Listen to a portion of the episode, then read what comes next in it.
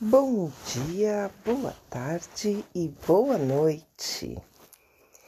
Eu sou Cristina Maria Carrasco e hoje vamos bater um papo, algo que eu tenho pensado muito, né?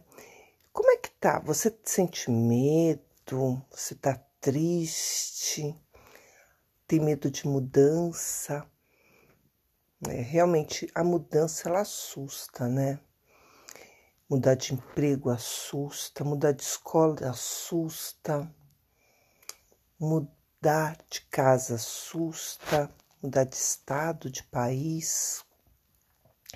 Até quando a gente viaja, né? É um susto controlado quando a gente faz a programação. E é, e é gostoso, né? Porque a gente sabe já a data, o tempo que vai voltar. Então fica fácil de lidar com essa mudança de ambiente, essa mudança de cultura. Mas ah, eu quero falar assim: você está com depressão, você está com medo, mas quantos anos você tem? 20, 15? Tá. Será que essas daí estão com medo? Difícil, né?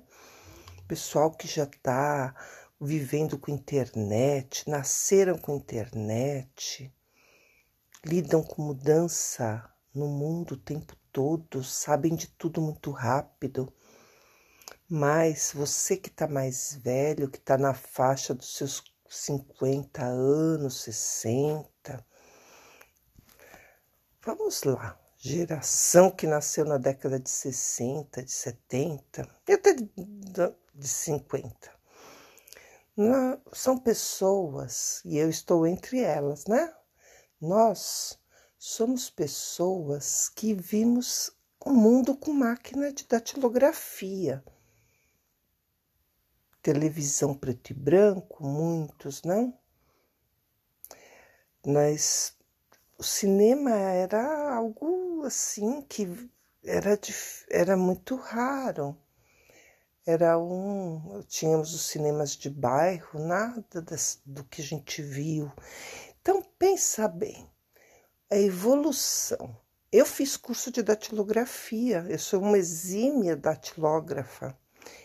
Eu lembro que quando eu era pequena, tinha uma máquina manual dessas que você vê, acho que no museu.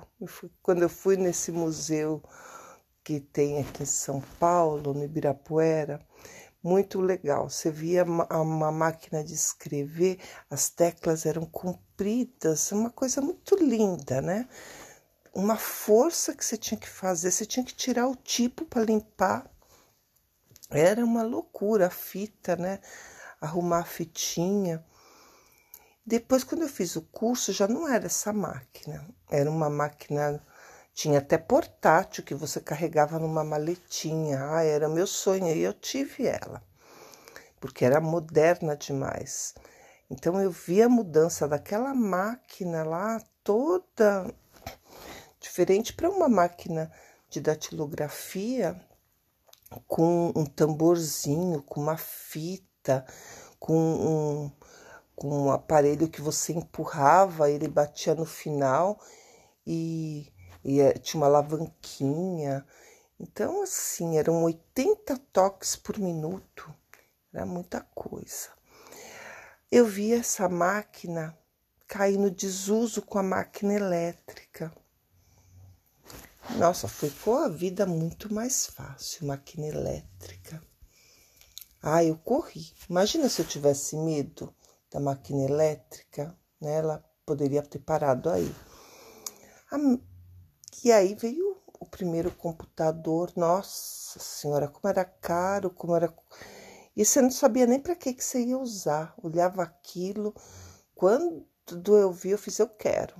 Eu quero, não quero nem saber. Vou substituir a minha máquina de escrever pelo um computador. Imagina, eu não vou precisar mais de tinta, de borracha para digitar. Isso é muito mais fácil. Fui aprender. Nossa, não sabia que era nada.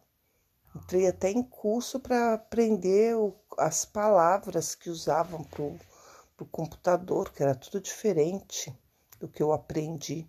Cheguei a aprender um pouco de taquigrafia. É, eu vi o telex, gente, telegrama.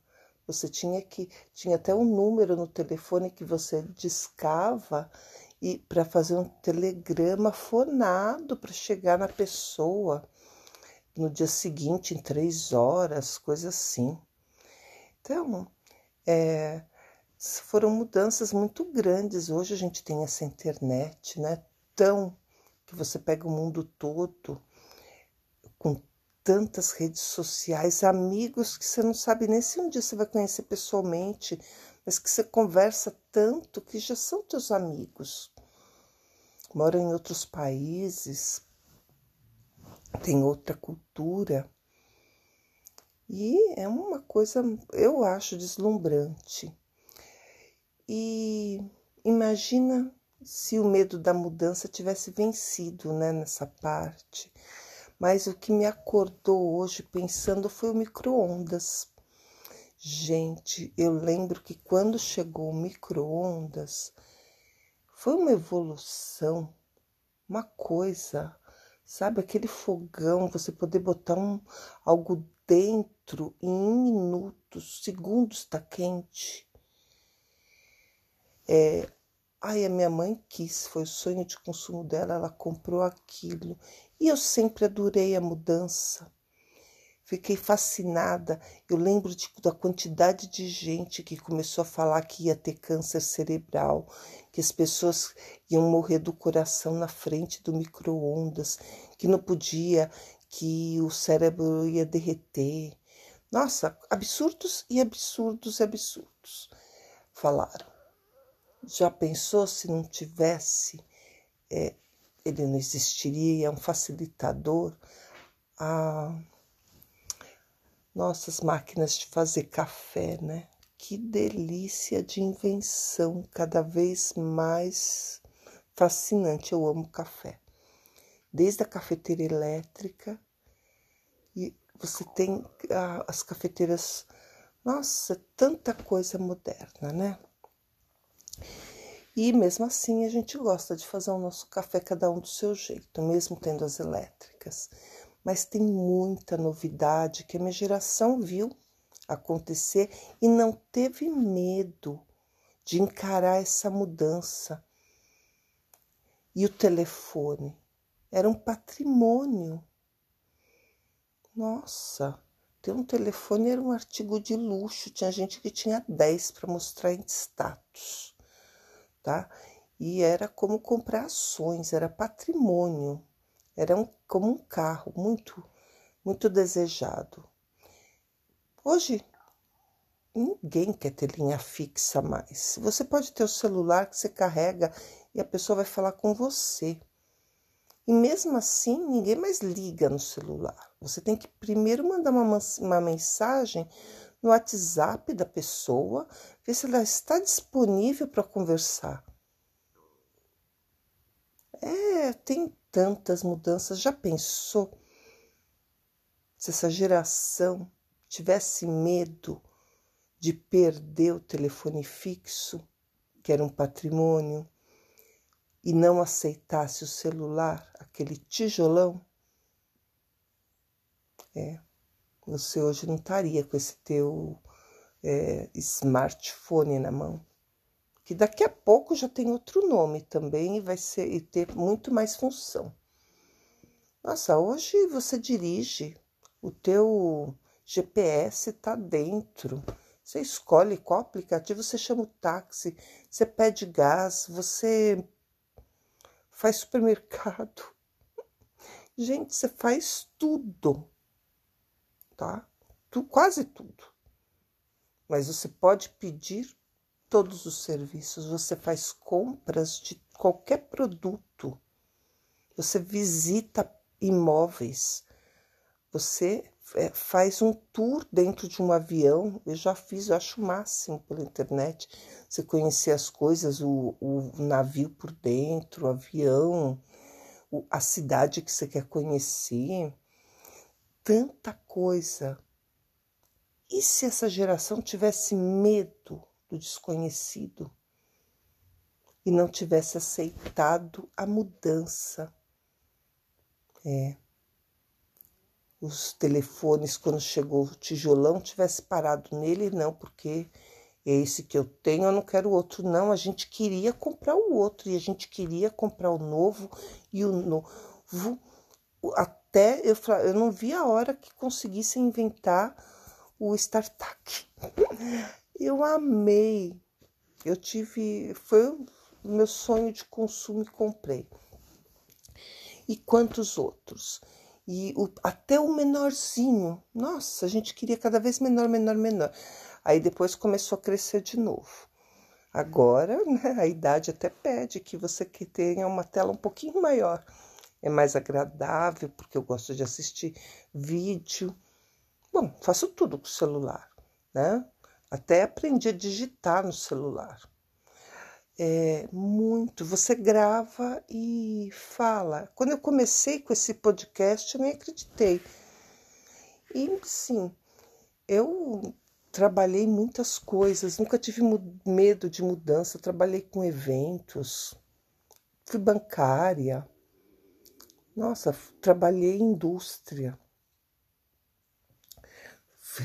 fiz edificações, trabalhei com, com jardinagem, paisagismo, que é um hobby que eu tenho e gosto até hoje. Gosto de tudo que eu já fiz, eu gosto. Gostei mais na época que estava fazendo.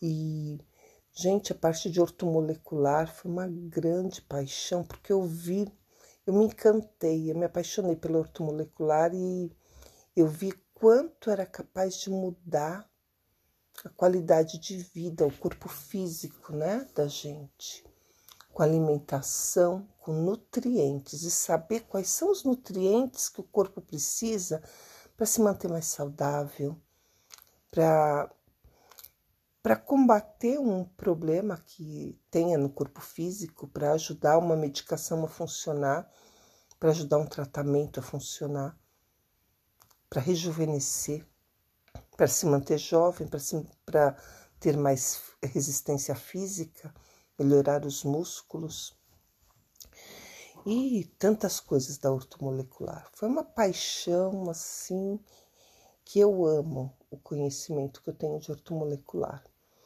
realmente faz muita diferença para o físico. Você saber se alimentar bem, saber o que o teu o que é bom para o teu corpo, porque o que é bom para o teu corpo pode não ser bom para o meu corpo. Tem uma linha imensa de coisas. Se eu tivesse medo de mudança, talvez eu teria me aposentado como bancária, porque eu amava fazer aquilo, mexer com ações, com ouro, eu achava aquilo bem interessante. Mas eu queria saber mais. Eu estudei aromaterapia, fitoterapia, eu utilizo tudo, tá? Tudo que eu estudei, não abri mão dos conhecimentos, não. Eu vou somando. Eu estudei alfagenia e hipnose, é, trabalhei com regressão a vidas passadas, a traumas. É maravilhoso. E, mas nunca fiquei satisfeita, sempre fui muito apaixonada pela mudança. Acho que faz, é a característica da minha geração. O que mais tem, o que mais tem, eu quero aprender. Eu, nossa, gente, eu frequentei muita igreja católica, a igreja evangélica, budismo, o espiritismo kardecista, a umbanda. Candomblé só de visita, porque não, não deu tanto a anglicana. Gosto muito da, da parte judaica, tô sempre ouvindo, que eu, eu amo ouvir rabino. Eu acho que deve ter alguma coisa na minha genética. E, e gosto de ver como várias linhas de pensamentos funcionam, sabe? E é muito interessante é, você ver que eu vi é, pessoas, não faço parte da geração do feminismo, daquela luta de queimar sutiã.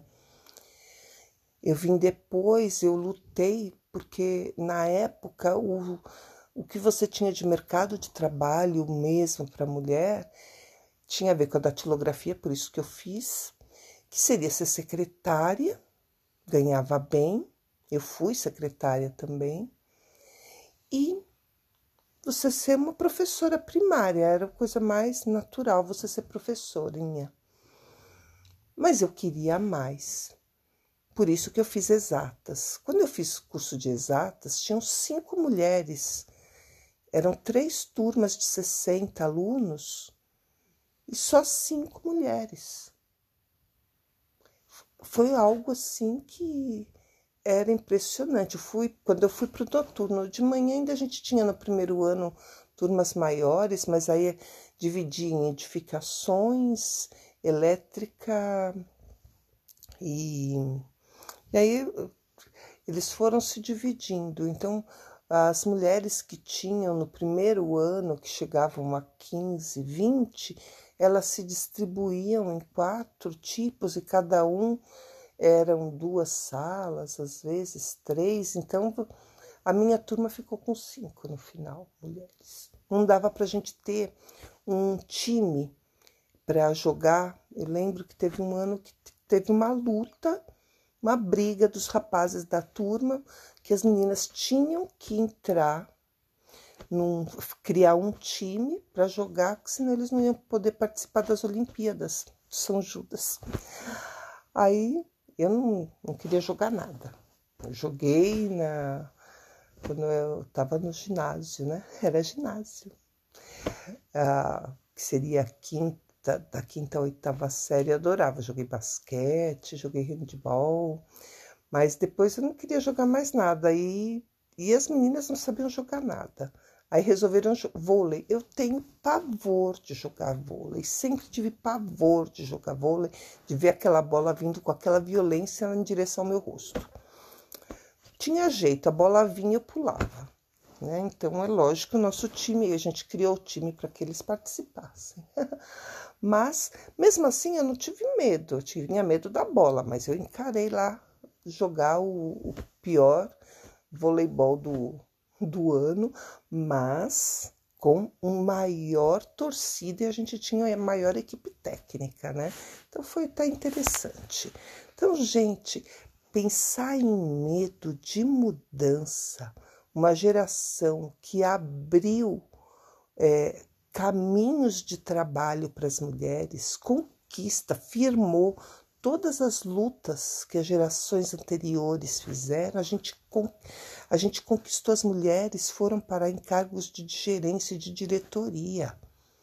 Toda a nossa geração, que está na faixa dos 50 anos, e um pouco mais, 60 e menos 40, foram parar em diretoria, em presidência de empresas, são donas de empresas, são empresárias, são autônomas, criam dentro das suas casas o seu, a sua pequena empresa, como eu fiz também. Não tem medo da luta. E tam, ai, os homens sofreram? Não eles tiveram que, que exigir mais deles. Eles tiveram que lutar mais, porque já não era mais tão cômodo conquistar. E eles passaram por todas essas mudanças sociais, porque as mulheres, uh, eles tiveram que aprender a cuidar da casa, a cuidar dos filhos também, a dividir os serviços. Tiveram que entender que ter uma chefe mulher não era ser menos homem, Gente, nós vimos é, os gays, e aqui eu vou falar só como homossexuais, num geral, serem respeitados, não no Brasil, mas no mundo todo, como pessoas que são, pelos talentos que têm, não pela opção sexual e o que faz dentro da sua intimidade, que isso não interessa para quem não é íntimo da pessoa. Importante é como você se, age na sociedade. Eu vi a propaganda aí que o estardalhaço da, em relação à propaganda da Natura, porque a Tami fez. Eu não tinha visto, eu só vi um, é, um xingando o outro, outro defendendo. Eu falei, gente, uma coisa para o Dia dos Pais ser tão ofensiva assim. Eu vi um rapaz, um evangélico, tá? Seguindo um amigo meu evangélico, postou lá, ele xingava é, e falava horrores. Você viu uma violência naquilo? Eu fiz assim, gente. Primeiro, que isso não é de Deus ser violento assim, e Se ele está achando que eu Tami, numa fotografia que eu vi de extremo amor e carinho, que fez a sua opção em ser a figura masculina, tá, a pessoa, ela fez a opção de gênero que ela quis assumir publicamente. Problema dela, as consequências são seríssimas, é muito mais difícil do que se ela se mantivesse como mulher. Mas a opção é dela e temos que respeitar o outro. Gente, eu tô vendo um, a gente no século XXI perdendo algo que eu aprendi com os meus pais, meus pais com os meus avós, que aprenderam com os pais deles, que aprenderam com os pais e os pais. Então é algo que você tem que fazer e passar para os seus filhos. E se você não aprendeu com seus pais, aí é minha preocupação. É complicado. Aprenda, pesquise, é muito importante. Eu resumo em uma palavra: respeito respeito. Respeito a você, respeito ao outro, não importa quem é o outro. A partir do momento que você estica o seu braço e você não alcança, não faz parte da ponta dos seus dedos, não é você, é outro. Respeite. Não faça na casa dos outros, gente indo para fazer turismo, passear e jogando lixo na natureza. Você joga lixo no meio da tua sala? Você pega um picolé e joga o palito e o saquinho no meio da tua sala e pisa em cima? Você leva um, um saco de pipoca para o teu quarto para comer? Quem come no quarto, pipoca, quem come na sala, pipoca. Você leva amassa aquele saco de pipoca e arremessa na parede e deixa no, no chão do quarto? Você está com seu, um copo descartável, toma um refrigerante e joga no chão? Por que, que você acha que você pode andar na rua e jogar esse seu lixo no chão? Seja um guardanapo, um lenço de papel, uma luva, máscara para ficar na cara. Gente, eu vi outro dia pegando máscara nas praias. É o cúmulo do absurdo. Nós estamos numa pandemia onde todo mundo tinha que sair o menos possível para se expor o menos possível. Quem, quem puder ficar em casa, ficar, fazer home office e só sair para as coisas necessárias sabe? Ter respeito com o outro. Não, joga lixo. Será que essa pessoa que está jogando lixo no chão, nas ruas, nos parques? Gente, na Tijuca ali, um lugar tão lindo. Quem não foi para o Rio de Janeiro, quando for, vá conhecer. Pedra Bonita, é realmente lindo. E você vai jogar lixo no chão. Depois eles vão limpar nas praias, vão limpar. Gente, que custa você sair com teu saquinho, todo o seu lixinho você ir pondo no seu saquinho. Se não tem lixeiras, porque tem vandalismo, que, que eu vi gente botando fogo em lixeira já. Achei um absurdo. Mas se não tem lixeira, ou você vai para a praia, vai com o teu saquinho, junta todo o teu lixinho na hora de ir embora, pega a tua sacolinha e acha uma lixeira e joga. Você tá andando num parque, é a mesma coisa. Pega um saquinho, pendura na calça, todo o teu lixinho você vai pondo, ou espera na mão e leva até a lixeira. Ensina teu filho a fazer isso. Pensa que você não vai jogar lixo no chão da tua casa, você não vai jogar lixo. Imagina se chega uma visita e pega é, o copo, arremessa no chão, limpa o nariz, joga no chão, cospe na tua mesa. Você vai gostar? Não vai, ninguém gosta. Não é possível que você que joga lixo na rua gostaria que jogassem lixo dentro da tua casa. Você que está sujando a praia gostaria. Sabe, cada um tem que ter responsável ser responsável pelo seu corpo e o seu lixo, é o mínimo, tá? Respeitar a natureza. Olha o que a gente está vivendo. Vocês esqueceram dos incêndios? A natureza está gritando. Olha os incêndios que pelo mundo a natureza está mostrando com terremotos, maremotos, furacões, ciclones, tempestades, alagamentos. Cara, o que mais está precisando para vocês entenderem e passar para os outros que é importante ter respeito?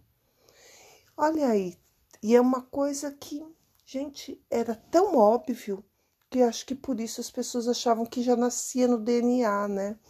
Então, vamos voltar.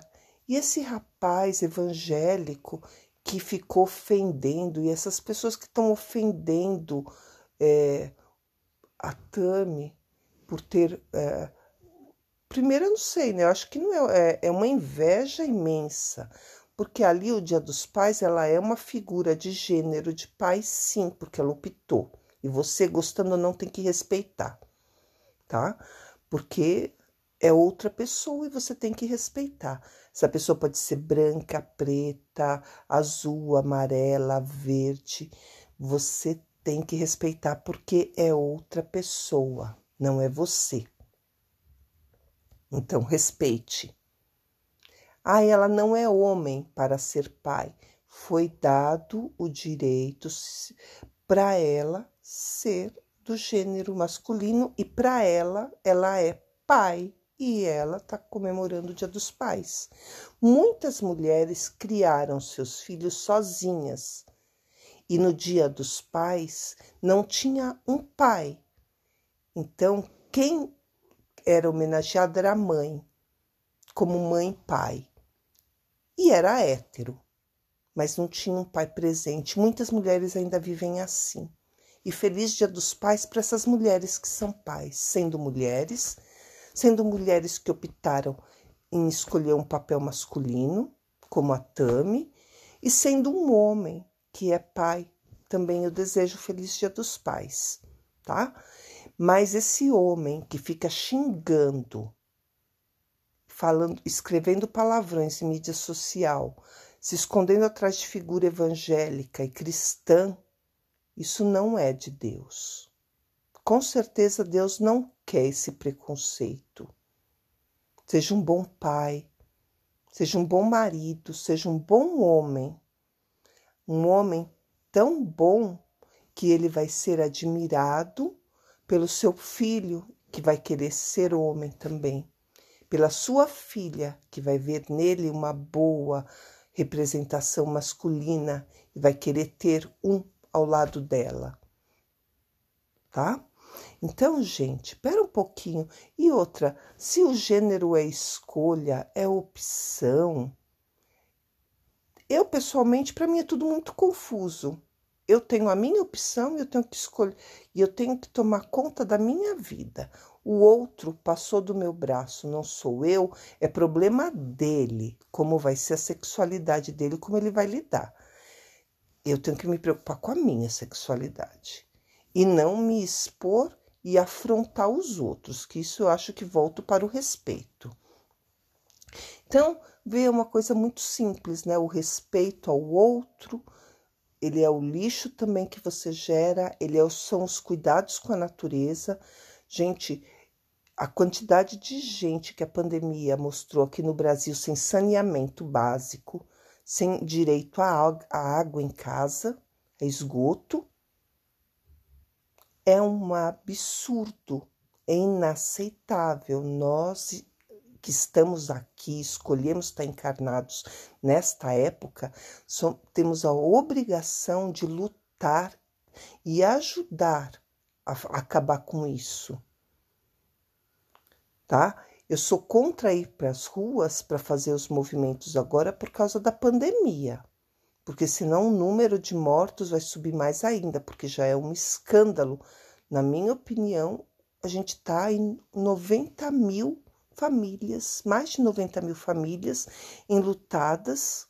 Estamos no dia 30 de julho de 2020 e mais de 90 mil famílias enlutadas e parece que as pessoas estão anestesiadas. Meus sentimentos a todas essas famílias, meus sinceros sentimentos. Gente, é sério, é perigoso. Tem pessoas que podem evoluir para óbito, tá tendo um aumento. Isso também me levou a gravar um, um vídeo assim, um áudio assim, porque aumento de gestantes indo a óbito. Pesquisem mulheres. Tomem mais cuidado para não engravidar durante a pandemia. Quem é casada realmente deve estar tá tendo mais sexo. Se previna, use camisinha, tome anticoncepcional, se cuide. Não é um momento de você se colocar em risco desnecessário. Se acontecer, se cuide mais ainda. Converse com seu médico, tá? Gente, cuidado para as mulheres não perderem os direitos que foram adquiridos. Direito de cuidar do seu corpo, de ter sua profissão, de ter suas escolhas. Cuidado com o machismo escondido dentro dessas frases que estão acontecendo, com esse movimento, é, sabe, que está elevando ao preconceito e dividindo as mulheres em categorias, em classes, em cores. Cuidado, gente, isso é para enfraquecer, para perder direito. Cuidado, vamos prestar atenção à política. Para que uma nota de 200 reais, hein, gente? No meio de uma crise onde está todo mundo ficando sem dinheiro, para que uma nota de 200 reais agora? Gastar dinheiro para produzir dinheiro de 200 reais que vai entrar na mão de poucos e para quê? Para carregar fazendo menos volume na mala? Cuidado, gente, vamos prestar atenção no que acontece na política, tá? Vamos prestar atenção. Para que uma nota de 200 quando o poder aquisitivo das pessoas está caindo horrores? Os empregos estão sumindo. Cuidado com isso. Isso não é uma coisa boa. Outra coisa a se pensar é cuidado, eles estão querendo, a gente tá, ó, problema aumentando a, a, a conta de energia elétrica absurdamente, tá?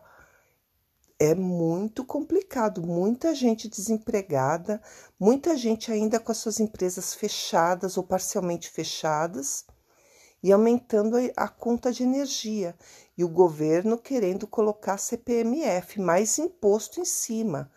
Vocês estão indo no supermercado?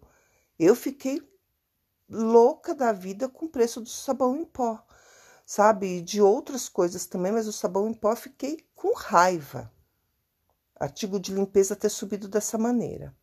Então, é, temos que olhar o que está acontecendo, que intenção é essa de querer vão cobrar imposto da sua conta bancária, sendo que eles querem que todo mundo receba só com pague tudo no cartão e aí você vai pagar imposto em cima de imposto, porque cada produto que você compra já está pagando imposto nele.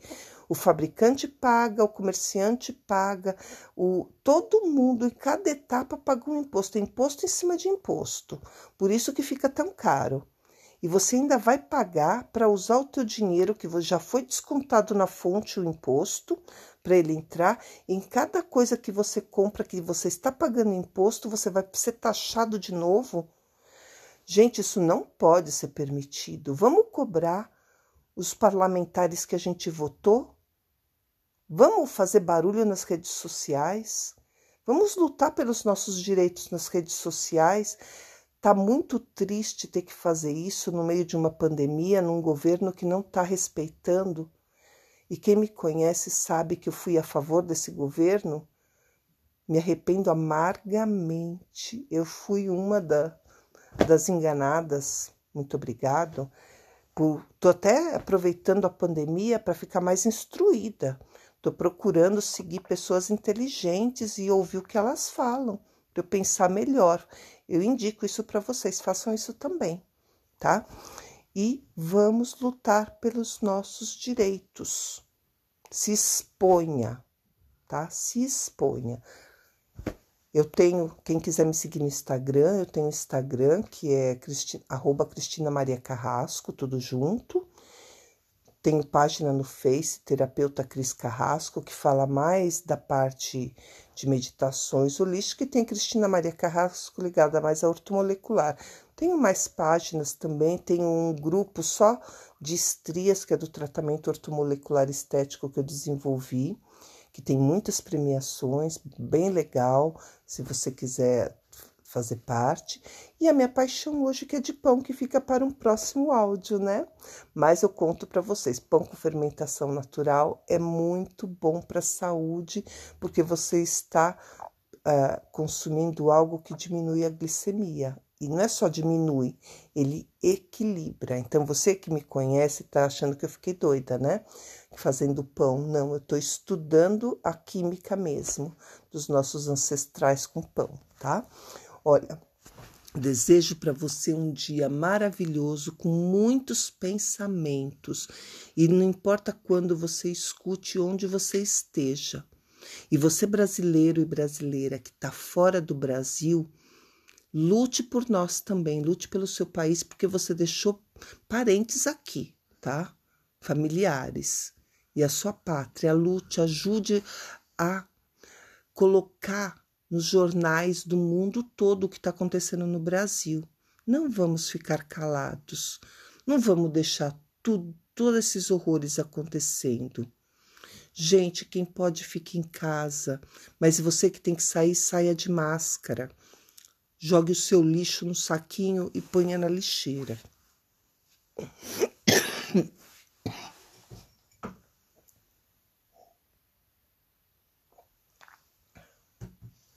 Desculpa, mas é assim, saiu de uma vez só sem edição. Um bom dia, uma boa tarde, uma boa noite. Gratidão por ter escutado até agora. Namastê, Cristina Maria Carrasco.